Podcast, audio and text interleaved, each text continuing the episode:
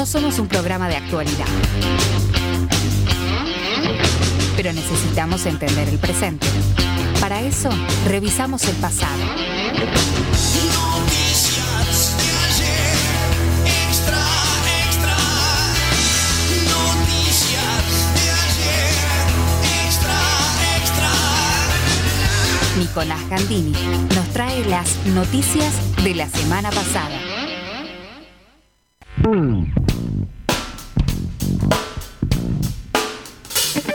Y así son las cosas. Veníamos nosotros algo triviales, repasando noticias de la semana pasada que tenían que ver con el fútbol, pero hace falta un poco de seriedad y por eso lo traemos a él, a nuestro politólogo, nuestro queridísimo Nico Gandini. Nico, bienvenido a Materia Gris. ¿Cómo va?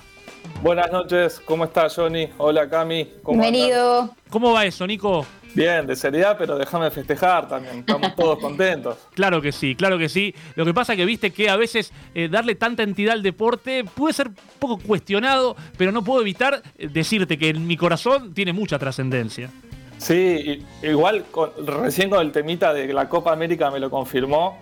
Ese hace un mes que me está taladrando la cabeza y viste que se te pega, es un sticker que no se te va. Siempre no. lo comento con amigos, digo, che, es horrible. Primero inventen una canción nueva, porque esa ya existe hace como dos años, y le cambiaron el estribillo y la dejaron igual, es un desastre. Qué bronca, ¿no? Que aparte no se hayan tomado el tiempo Claro. de hacer otra canción nueva. Eh, pero Muy bueno, trucho. viste, que se conecta también un poco igual con, con algo que, que es agradable, entonces tal vez la canción te enoja un poco menos ahora. Exacto, sí, sí. algo de Ahora eso. Para mí no querían todos. garpar, no querían garpar y dijeron, refritemos alguna que haya pegado y bueno, y vamos con eso. Aparte, es la Copa América y el tema es Miami, me lo confirmó. O sea, no, no, Sí, sí, no. sí, Tirame un, algo más, no sé, más- ¿no? Más Todo, latino. todo muy yo. raro, todo muy raro. Reemplazaron Miami por Copa América, listo, vamos para adelante. Che, está Miami acá adentro. Bueno, ponele Copa América, que creo que rima. Así las cosas riman y riman con Nicolás Gandini, que es nuestro politólogo del día de hoy. Porque vos sabés, Nico, dicen que el fútbol de las cosas menos importantes es las más importantes. Pero hay cosas más importantes en el mundo real y vos me las traes, vos me noticias y me ubicás en la realidad porque como lo plantea un poco la, la voz de Leti Yaquino para presentarte, eh, para entender el presente hay que conocer un poco del pasado. Por eso las noticias de la semana pasada, ¿qué hay la semana pasada o tiempo atrás que sea útil conocer? En este caso es, la, es bastante reciente lo que estuve trabajando para, para compartirles hoy. Es la semana pasada literal y tiene que ver con el último finalista que perdimos con Chile. Mirá vos. Eh, pero tiene que ver con, con un hecho que es trascendente y que quizá tomó muy, poca, muy poco espacio acá en, en- en los medios de comunicación locales, que es que la Asamblea Constituyente que está definiendo y elaborando la nueva constitución de Chile eh, es presidida por una mujer mapuche. Mira, Ahora sabes que. voy a pasar a contarles un poco más de qué trata esto, pero bueno, es un hecho bastante importante teniendo en cuenta la postergación que tienen los pueblos originarios y en particular el mapuche, tanto en Argentina como en Chile, y que una mujer eh, de estos orígenes presida el órgano que va a estar a cargo de definir, eh, el- el- o sea, la constitución, la Carta Magna chilena, lo que define la institucionalidad y la política de acá adelante, eh, sea mujer es algo bastante importante. Sin duda. Al fin sí. una buena noticia, loco. Sí, la, la mala noticia tal Parece vez. ser que sí. La mala noticia tal vez al respecto, yo se lo dije a Nico cuando me contó de qué iba a hablar, era que, y me hago cargo, no estaba al tanto de esto yo. Entonces, me interesa que Nico nos anoticies y, y tratemos de pensar juntos por qué no estamos al tanto de esto, qué, qué es lo que, que lo que motiva no saber algo tan trascendente. Bueno, bien. Vamos eh, por partes. Muy bien. Eh, en primer caso, en primer momento, esta mujer se llama Elisa Loncón, eh, de origen mapuche, chilena, de 58 años, y fue elegida, son, Chile eligió en mayo pasado constituyentes que, como les mencionaba, van a ser los que definan la nueva constitución, ¿no?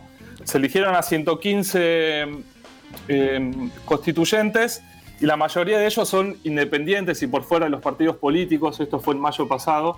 Eh, eso, o sea, evidencia la- el gran descontento que hay en la sociedad chilena hacia los partidos políticos tradicionales de- de- desde que se retornó la democracia ahora, ¿no? Desde, desde que terminó Pinochet su dictadura hasta ahora, digamos como que hubo una exclusión bas- bastante importante por parte de la sociedad política con el resto de la sociedad civil y entonces como que en, la manifestación de 2019 en el estallido social, mejor dicho, eso quedó muy claro. Y estos 115 constituyentes votaron 96 de ellos, o sea, con una amplia mayoría, esta mujer, Elisa Loncón, que va a presidir este órgano.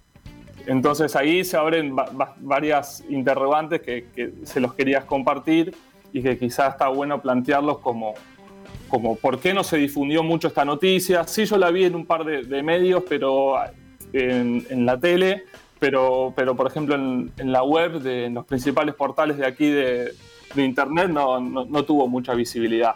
¿Sabes qué pienso previo a que, a que nos introduzcas en esas ideas vinculadas a este tema? Entiendo que sí, y tal vez lo que te pregunte sea una gilada o incluso no tengas la respuesta. ¿Qué nivel de trascendencia tomó en Chile algo como esto? No, en Chile sí, fue bastante importante porque, o sea, toda la, la opinión pública y la sociedad eh, civil y, la, y, la- y política está pendiente de esta nueva constitución que se va a, va a llevar nueve meses en- eh, de proceso de elaboración y después se va a someter, el presidente llama a un plebiscito que para que se vote por sí o por no. Si, si, el, el- si es mayoritario el sí, bárbaro, queda aprobada y está la nueva constitución. Pero Mira. si gana el no, se retrotrae y se mantiene vigente la constitución actual que fue diseñada por, por la dictadura, ¿no? Entonces, por eso es, es tan- bastante trascendente dentro de Chile. Y es tan trascendente que cuando esto, eh, esta comisión constituyente tenía que haber comenzado el domingo pasado, el domingo anterior, mejor dicho, el 4 de julio, pero una serie de trabas eh, de conexión eh, bastante turbias, por así decirlo, que, que la, la oposición cree que, que fue la- la- los principales eh, referentes del partido de, de Piñera, de- del oficialismo, que no quería que comience esta convención constituyente porque va a trabajar para remover de raíz todo, todo lo que les comentaba de, de la- del, del orden institucional chileno. Entonces, como que es bastante polémico al principio cómo se ponían palos en la rueda por parte de- de- del gobierno actual chileno para que esta convención eh, no avance. Vos hablabas, Nico, de, de nueve meses y uno se imagina que va a ser un parto esto, incluso un parto que puede durar más de nueve meses, porque ya empieza a haber palos en la rueda al inicio. Eh, Sí. uno, uno- uno puede proyectar que se complique siendo un poco pesimista, pero, pero ya arrancó así. Sí, sí, sí, arrancó con, con trabas por parte del- de quienes defienden, digamos, el, el status quo actual, digamos, y que no quieren que cambie el, el sistema de, de partidos, el sistema institucional chileno, y que, o sea, entre los interrogantes que, que- y entre las cuestiones que, que va a que tener que prestarle atención no solo la- solamente la sociedad chilena, sino tam- nosotros también, es la importancia y el rol que van a tener lo- los pueblos originarios en- en el diseño de esta nueva constitución Claro. porque, porque hay muchos de ellos que integran este, esta asamblea, hay 17 de los 117, y el partido de gobierno actual es minoritario, tiene solamente un 37, 37 representantes eh, constituyentes, por lo cual no pueden tener el poder de veto, digamos, de, che, avanza. Poder de veto se le dice a cuando vos tenés la capacidad de, co- con tu decisión, dar, dar por tierra, digamos, un cambio, ¿no? Claro. Eh, no tienen la capacidad el, el partido de gobierno, entonces es posible que si esta mujer, Elisa Loncón, organiza de manera correcta, digamos, eh, la- los el, el diseño de la nueva constitución, tenga bastantes cambios importantes. Claro, no tiene una mayoría suficiente. Eh, ahora, desde, desde el pesimismo, ¿te acordás lo que pasó en la AFA en su momento? 38 iguales. Uno ya no sabe qué maniobra pueden encontrar para trabar algo que, por lo que vos contás, va Sí. camino a, a hacer una- un cambio re- histórico y revolucionario en la historia de Chile y de Latinoamérica también. Esperemos que acá no haya ningún Chiquitapia y ningún Marcelo Tinelli. Qué raro que fue eso, pero no, no te quiero sacar del eje. Vos querías plantear algunas cuestiones relacionadas a esto y me interesa que podamos ahondar al respecto. Sí, por ejemplo, una pregunta, ¿va a cambiar el nombre de Chile como pasó en Bolivia cuando, la, la primera presidencia de Evo, que ahora se llama Estado Plurinacional de Bolivia? Posiblemente esto eh, signifique un cambio en la constitución eh, de Chile también para darle notoriedad y, y presencia a- a- a- al aspecto plurinacional de- de- del Estado chileno. Eh, por ejemplo, hoy en día el Congreso en Bolivia se llama Asamblea Legislativa Plurinacional. Eh, algo que están queriendo cambiar en Chile también es la representatividad eh, en Chile. Por ejemplo, quieren garantizar que haya eh, cupos dentro de las bancas, tanto en, en- en las dos cámaras de diputados como de senadores, que haya cupo que represente a los pueblos originarios. Eh, entonces son, son cambios que, o sea, siempre se dice desde la ciencia política que una constitución es, no, o sea, es un interés común eh, ficticio que, que plasma y refleja intereses concretos de una clase sobre la otra, ¿no? Sí. Eso es lo que pasa en las constituciones. Claro. Eh, entonces hay que ver si esta nueva constitución hace un- un- una reforma de fondo de justamente a- aquella constitución que fue sancionada en plena, en plena dictadura de Pinochet en 1980. Y que, y que verdaderamente venga a equilibrar esas, esas diferencias que- que hay actualmente. Ahora también pienso a veces que tal vez manejarse con inteligencia sea trabajar sobre las cosas. A ver, yo no digo que el nombre no sea algo trascendente, porque es algo, es como te llaman, ¿no? Vos sos Nicolás, no sos Juan, y es clave cómo te llamás eh, para identificarte. También es cierto que a veces la gilada puede quedarse en eso para vetar el todo, ¿no? Como, no, no, no quiero cambiar nada porque esto no me gusta. Y ahí está la inteligencia también de quienes van a elaborar este proyecto para que sea tentador, me imagino, en hacer el cambio. Claro, hay que pensar que esto después se somete a voto popular. Claro. Entonces vos, vos tenés que generar un- una iniciativa integral que, que- que de alguna manera te garantice que el sí le va a ganar al no.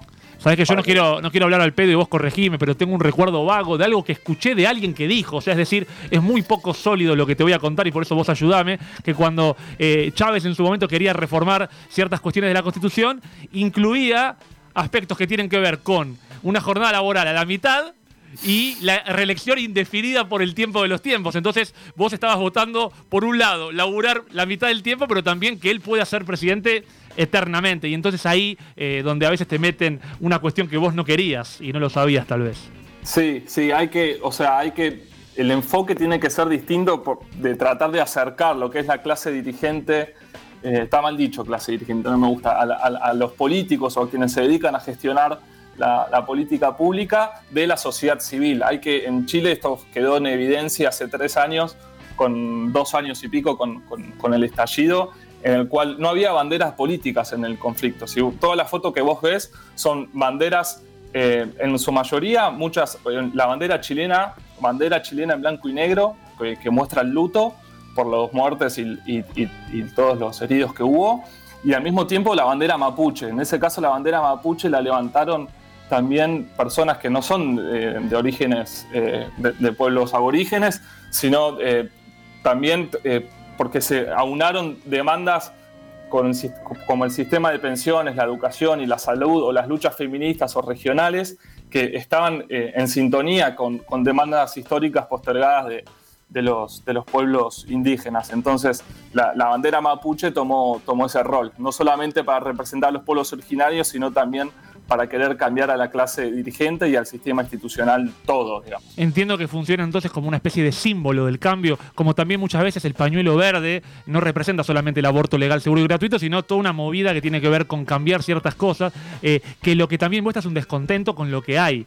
Ahora, recién leíamos un, un mensaje de alguien que, que respondía a la consigna hablando de cómo en su momento eh, se criticaba a Di María y después ahora se lo elogia, ¿no? Al Fideo, y a veces me da la impresión de que nos movemos en un tándem muy violento donde pasamos de Piñera a Bachelet y de Bachelet a Piñera y vamos yendo y volviendo. Entonces yo no termino de saber de verdad cuál es la evolución. Acá en Argentina, eh, aunque me duela decirlo, eh, vuelve a ser una chance Macri, digamos. Es como que funcionamos en un tándem. Entonces eh, lo odiamos y queremos lo contrario y odiamos al que viene después y volvemos a querer al que estaba antes y no estamos como muy definidos en lo que queremos. Y entonces lo que te pregunto es, eh, yo sé que esto es difícil de responder y más tiene que ver con una perspectiva que con información.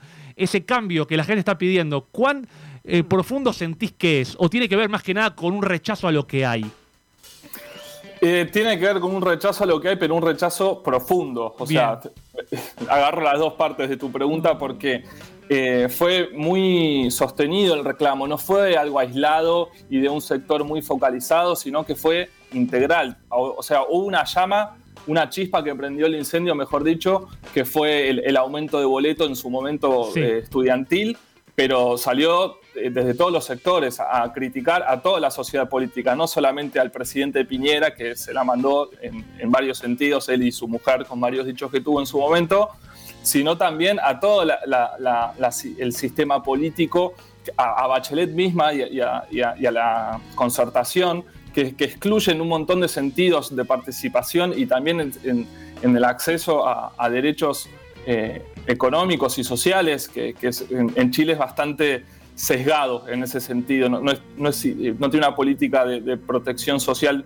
inclusiva como puede ser eh, eh, quizá que nosotros contemplemos acá en Argentina, con sus deficiencias y todo lo que tenemos para criticarle, pero eh, tiene un sistema eh, bastante eh, privatizado en un montón de aspectos de, de- la, de la vida que deben ser garantizados por el Estado.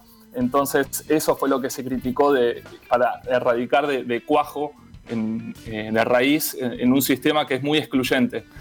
No solo en tema de participación, sino de acceso a, a la educación, a trabajo y a, y a un montón de condiciones que, que son necesarias ¿no? para todos. ¿Y tenés idea, por ejemplo, algunos highlights de lo que se busca cambiar, así como puede ser el nombre?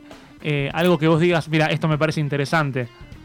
Mirá, eso se está trabajando, pero ya al tener una representación eh, de esas 115 personas que en su mayoría sean extrapartidarias y que no vengan de orígenes de partidos tradicionales, eso ya va a generar un rasgo transformador adentro de- del sistema político chileno por, el, la, por lo que te decía, de cupo para, para bancas de pueblos originarios, eh, cupo de igualdad de género también en, en ambas cámaras, eh, algo que, que también está aquí ahora en las listas, que ahora en las elecciones legislativas ya desde hace un par de años vemos que hay igual representación entre hombres y mujeres.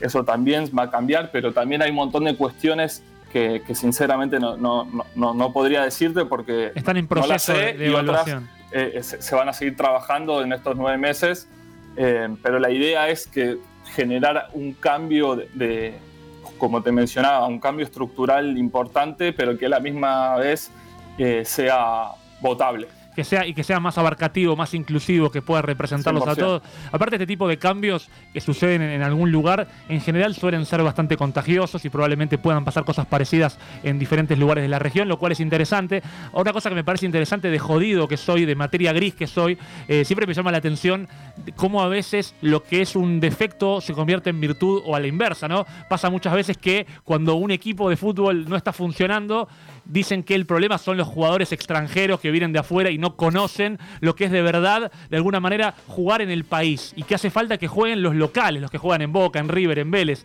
Después cuando juegan eso se cuestiona y se dice no, que vengan a jugar los de afuera. Entonces el valor de ser extrapartidario está buenísimo, pero también puede volverse en contra en algún momento donde alguien quiera decir, mira, al final por ser extrapartidario no conoces de verdad la materia y hace falta alguien eh, que la conozca más de adentro. En definitiva, creo que lo que siempre hay que buscar un poco es esta, esta cuestión de equilibrio, ¿no? Entre lo extrapartidario y lo que está metido adentro de los partidos. Sí, también hay, hay que eh, hacer una aclaración que lo extrapartidario no quiere decir ajeno a la política, Bien. todo lo contrario. Eh, Lo extrapartidario quiere decir a los partidos tradicionales Perfecto. que tienen representatividad en Chile, pero durante todo este proceso de estallido social se generaron un montón de asambleas barriales y regionales participativas, que eso generaron un, un tipo de participación e involucramiento político nuevo de toda la sociedad, con, con representación también de mujeres, de, de un montón de sectores postergados, que eso no quiere decir que, eh, que no sea partidario y que no sea político. Entonces, en ese sentido, es, por algún lado, es, puede sonar muy ambicioso el, cambio, hay que ver cómo, cómo se termina materializando, ¿no? Pero, pero es, es auspicioso que, que gente que esté por fuera de los canales tradicionales de la política eh, electoral tradicional comience a participar, a tener voz y a tener voto. Aparte se acerca a, un poco al origen de lo que es la democracia, el gobierno del pueblo se va acercando a eso, este carácter representativo, este carácter inclusivo. Y está bueno esto que decís, si bien creo que coincidís conmigo y con Cami de que todo hecho es político, está bueno aclarar que todos los que forman parte también están vinculados a la política y que entonces lo que está viendo es un arco más grande que permite más voces, lo cual es muy interesante. Sí, sí, in- incluso que las elecciones constituyentes muestren este rasgo mayoritario de, de gente que está por fuera de los canales tradicionales, muestra que hay un nuevo tipo de organización y de participación que quiere plasmarse en representación y en gestión pública. Ojalá, ojalá, Nico, que funcione. Ojalá que sí. Eh, porque lo que sí a mí me tiene un poco harto y cansado es cómo nos movemos en tándem, ¿no? Viste que como, Hmm. como el, como el mundo- Pendulares. Pendulares, pendulares y al mismo tiempo olvidándonos que, que la Tierra es redonda. Entonces, cuando vos te vas mucho hacia la derecha, terminás yéndote para la izquierda o a la inversa. Te terminás encontrando eh, de alguna manera con vos mismo. Y entonces, eh, esto de movernos de izquierda a derecha y de derecha a izquierda, y de que sean todos de afuera y que sean todos de adentro, cuando las cosas no funcionan, uno quiere ir hacia la receta contraria. Y tenemos que tomar lo bueno que hay, que en Chile no parece ser demasiado en cuanto a las políticas del actual gobierno, pero tal vez si hay algo, tomarlo y agregarle toda esta novedad, todo este carácter innovador y bastante revolucionario que me parece que hay mucho para aprender de eso, así que eh, viene genial esta noticia de la semana pasada, que ojalá sea la noticia de la semana que viene o de los nueve, nu- nueve meses futuros y que nazca una gran noticia. Y otra cosa buena que tiene Chile es el cine. Y en este sentido les quería recomendar una película Muy bien, eh, vinculada con... Es de Pablo Larraín, un director muy chileno. conocido, sí. Sí, la película se llama No eh, y te muestra el- la campaña electoral del plebiscito de 1988. El, pre- el protagonista eh, lo, lo caracteriza Gael García Bernal y él es el, el publicista que lidera la campaña que termina ganando el no para que no continúe Pinochet en el, en el gobierno. Mirá qué Y Está interesante. buena, te muestran mucho cómo eh, eh, a quien le interesa la opinión pública y los medios de comunicación y la política cruza todo.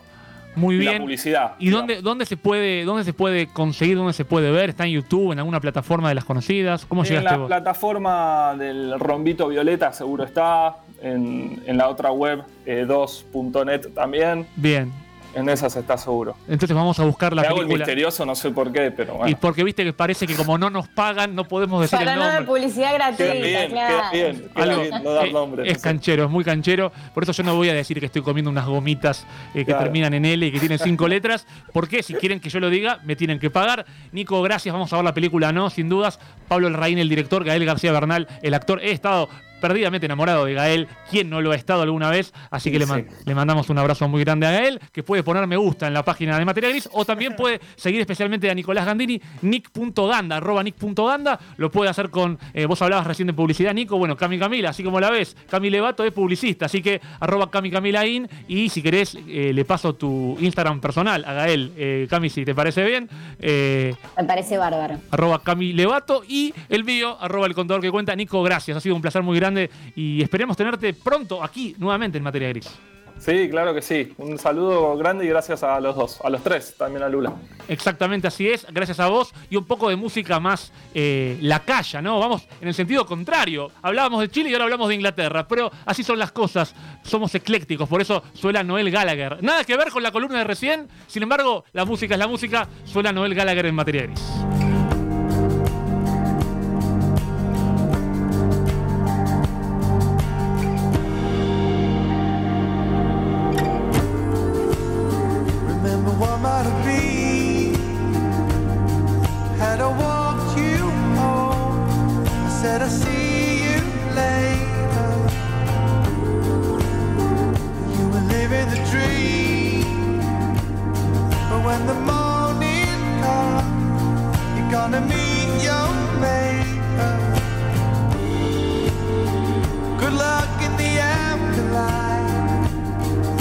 The morning sun. Doesn't cast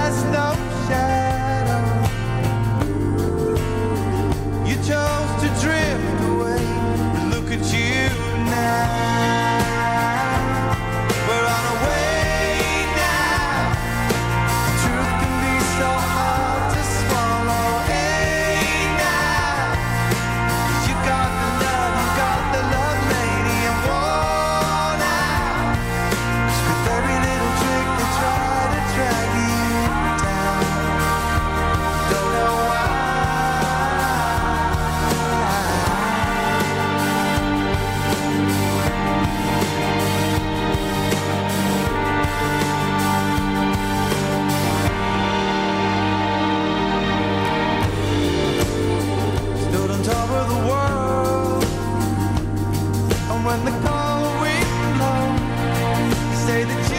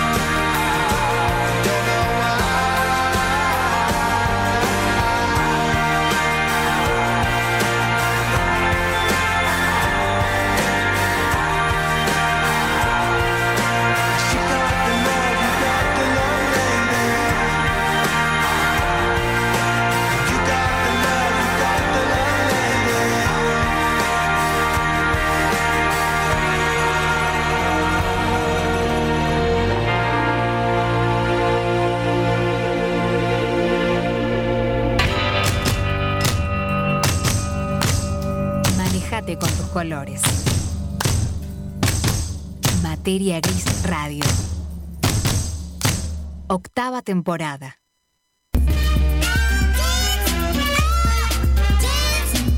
Y definitivamente llegando a las 19 y 54 minutos la confirmación de que este programa es un ansiolítico, por lo menos en lo personal, lo disfruto, lo celebro y Cami te quiero decir, cada vez queda menos para que lo podamos hacer aquí juntos, programa de radio en vivo, ambos dos. Le contamos a la gente que no se da cuenta porque son todos muy imaginativos que esto sucede desde la virtualidad. Yo aquí en la radio, Cami en este caso desde su casa, pero pronto estaremos aquí hermanados haciendo reunidos este programa. Siempre presente Lula, gracias como siempre en la operación técnica, los pulmones de materia gris, dándonos este aire que respiramos tan puro y límpido.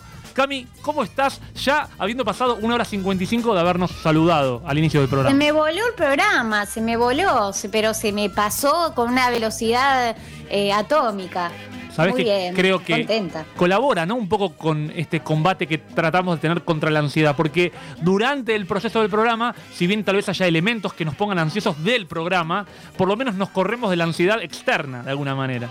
No, yo te, te digo que termina el programa y estoy en un estado de relajación absoluto. Que tal vez me dure un minuto hasta el próximo quilombo. Hasta el próximo Pero audio de Como WhatsApp. que me olvido, me olvido de los problemas. Me olvido de los problemas. Así son las cosas. Hemos tenido las columnas de Ingrid y de Nico, eh, un poco de psicología, un poco de politología. Hemos hablado de deporte. Tratamos de ser variopintos en lo que proponemos. Eh, hablamos de ansiedad queriendo combatirla. Así son las cosas en el mundo moderno.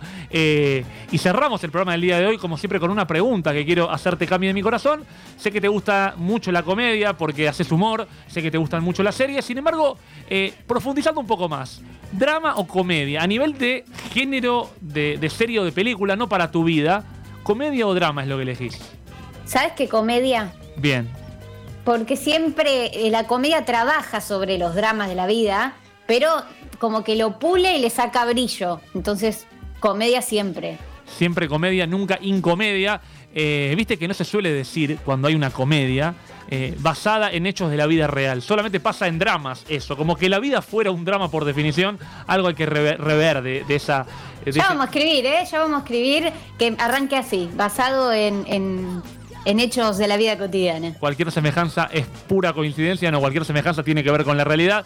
Yo eh, debo decirte que cuesta encontrar tantas buenas comedias como buenos dramas en general. Sí. Eh, porque eso demuestra que, que la comedia es un género para mí mucho más difícil y, y- y en ese sentido más interesante. Me vuelco más por el drama, quiero decirte en este caso. Para responder, me falta preguntarle a Lula en este caso, a nivel de series y películas, ¿drama o comedia? Es la pregunta que le hago a Lula. Eh, comedia también. Comedia, me gusta, me gusta que ecualicemos, que equilibremos y que podamos decir que materia gris en el día de la fecha es 67% comedia y siempre algo de drama tenemos. Por eso es 33% drama y 100% materia gris. Chau, hasta el jueves que viene.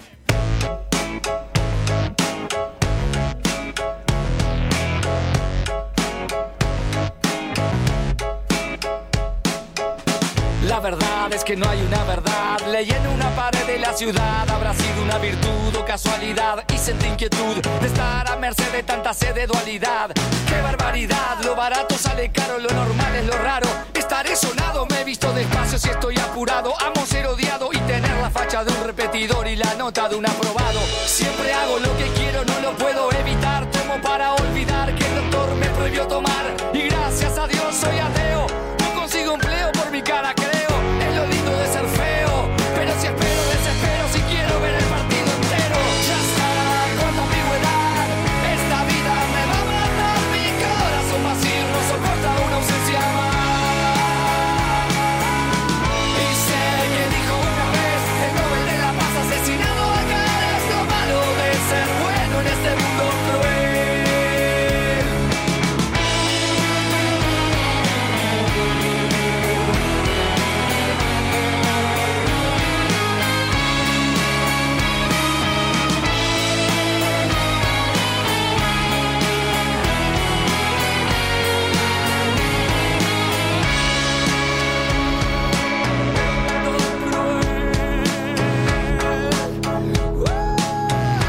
suerte ser supersticioso.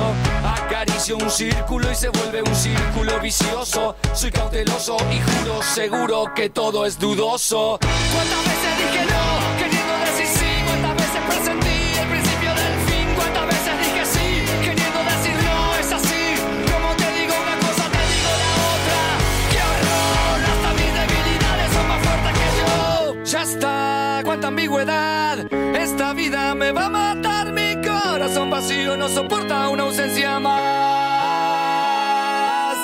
Y sé que dijo una vez el Nobel de la Paz asesinado acá es lo malo de ser bueno en este mundo cruel. www.radiocolmena.com Radio Colmena. Colmena. Cultura en expansión.